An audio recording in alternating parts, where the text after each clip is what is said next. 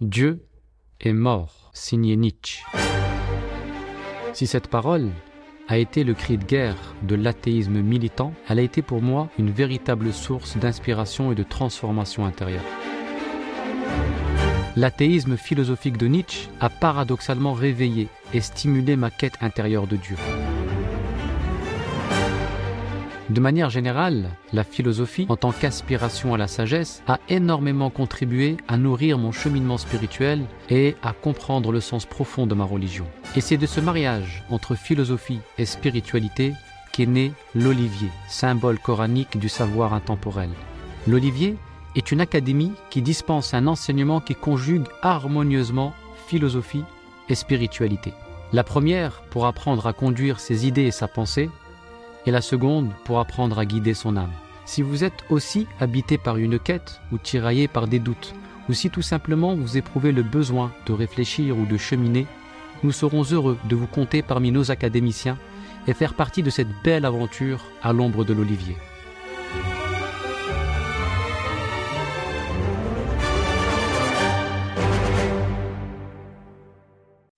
La révélation s'est faite à la fois avec les mots forts du Coran mais aussi avec les silences profonds tels que cette interruption de la révélation qui a suivi les premiers versets révélés au prophète sallallahu alayhi wa dans la grotte de Hira.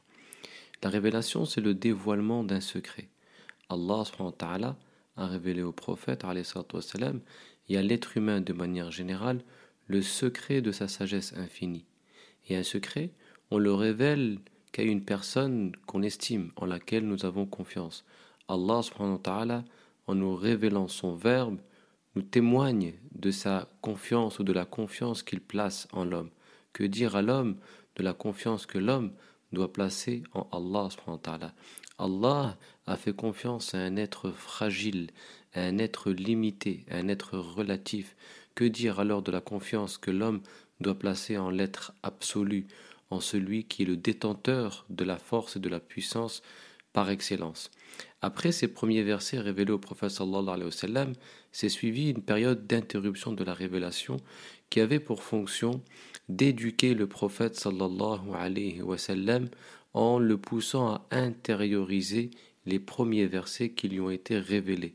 Ce silence avait pour finalité de laisser le temps au prophète sallallahu alayhi wa sallam de réfléchir, de se poser des questions, de s'interroger sur lui-même, sur ses capacités et de se préparer aux prochaines révélations. Et nous avons aussi souligné que cette interruption avait pour finalité de faire naître dans le cœur de l'être humain le désir ardent d'Allah subhanahu wa ta'ala.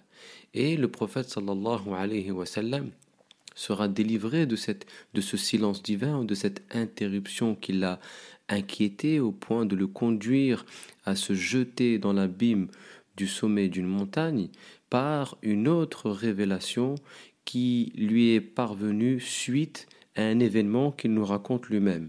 Il dit Tandis que je marchais, j'entendis une voix venant du ciel. Je levai les yeux au ciel et je vis l'ange Jibril salam qui m'était apparu à Hira, assis sur un trône entre ciel et terre. Je m'assis terrifié et je tombai. Puis je me précipitai chez moi et je dis à ma femme Enveloppez-moi, enveloppez-moi, zemmilouni, zemmilouni.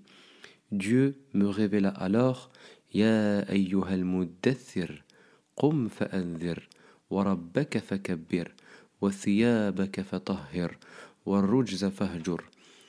Ô toi qui te recouvre d'un manteau, ô toi qui te blottis sous un manteau, Lève-toi et avertis, lève-toi et exhorte les gens, et proclame la grandeur de ton éducateur.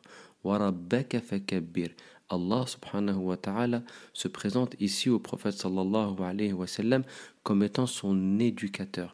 C'est celui qui l'a éduqué tout au long de sa période avant la révélation pour faire de lui le réceptacle de la sagesse infinie d'Allah subhanahu wa ta'ala.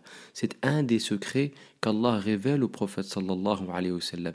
J'étais ton éducateur subtil quand tu étais orphelin, quand tu étais privé de père et de mère. Dans la deuxième dans le deuxième moment de cette révélation, Allah l'invite à se purifier, à purifier ses vêtements. Proclame la grandeur de ton éducateur. Et purifie tes vêtements. Et écarte-toi, ou des péchés, écarte-toi. Vis une forme d'exil intérieur qui va te permettre de te prémunir contre les péchés. À travers ces premiers versets qui l'invitent à s'engager, à témoigner de la vérité, à exposer le message et à avertir les gens contre l'ignorance, Allah lui fournit les ingrédients de sa mission ou les ingrédients de l'engagement d'un musulman de manière générale. Cet engagement doit s'inscrire dans, la dans la proclamation de la grandeur d'Allah, dans la purification de l'âme, dans l'exil intérieur.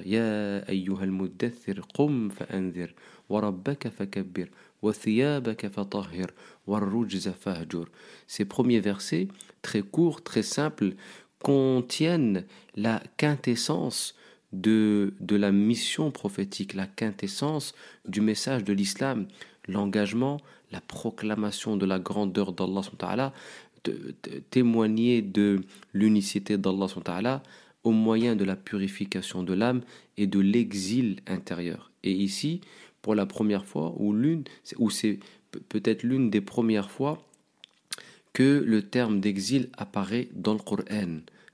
Euh, euh, euh, et des péchés, écarte-toi, exile-toi.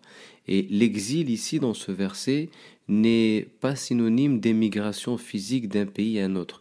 L'exil ici est synonyme d'émigration intérieure, le fait de faire un djihad intérieur.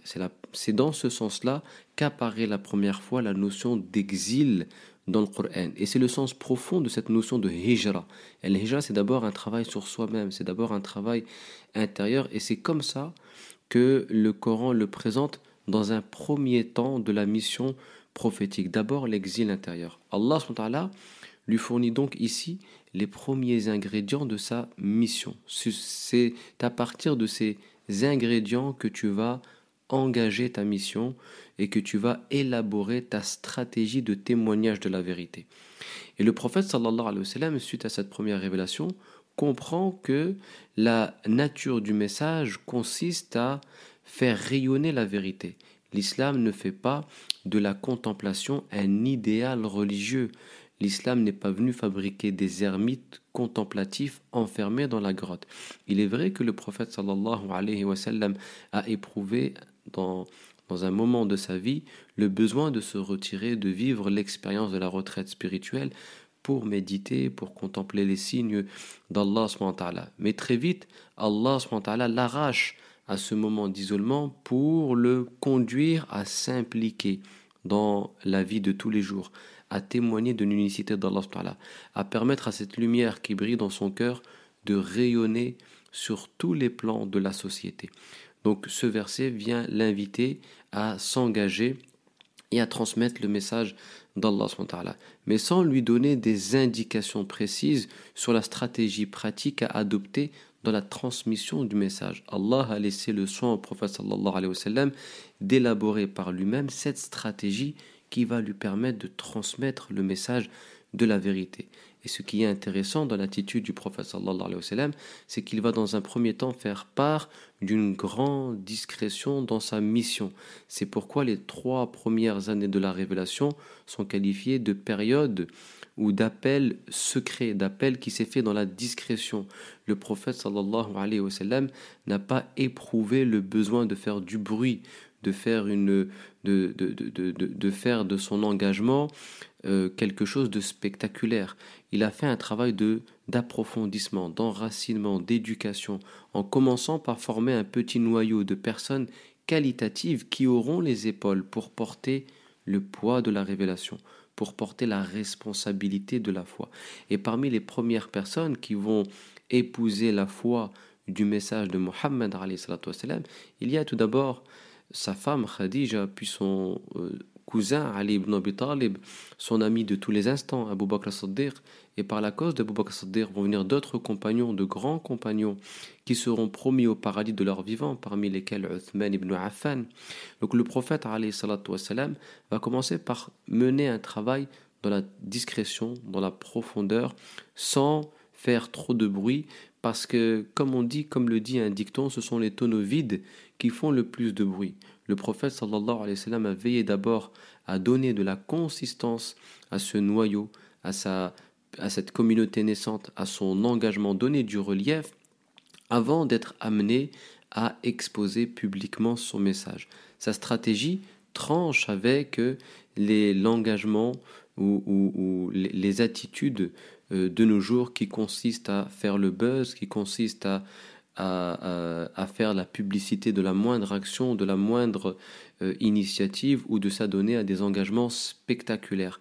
Le prophète nous montre à travers cette attitude dans sa mission qu'il faut commencer par faire un travail profondeur dans la discrétion la plus totale. C'est comme ça qu'on enracine les choses, sans éprouver le besoin ou la nécessité de faire la publicité de notre action ou de faire la publicité de notre mission. C'est l'un des enseignements ou le principal enseignement que nous pouvons tirer de ce premier moment d'appel à la vérité. Parce qu'à travers cette révélation, il y a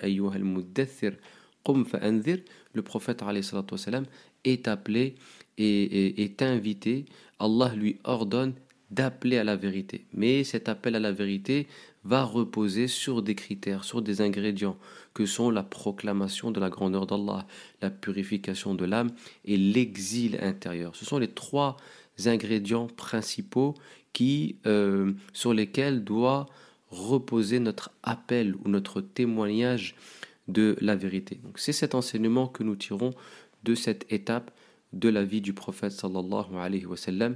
Je vous donne rendez-vous demain pour un prochain épisode. Wassalamu alaykum wa rahmatullahi wa barakatuh. Dieu est mort, signé Nietzsche. Si cette parole a été le cri de guerre de l'athéisme militant, elle a été pour moi une véritable source d'inspiration et de transformation intérieure.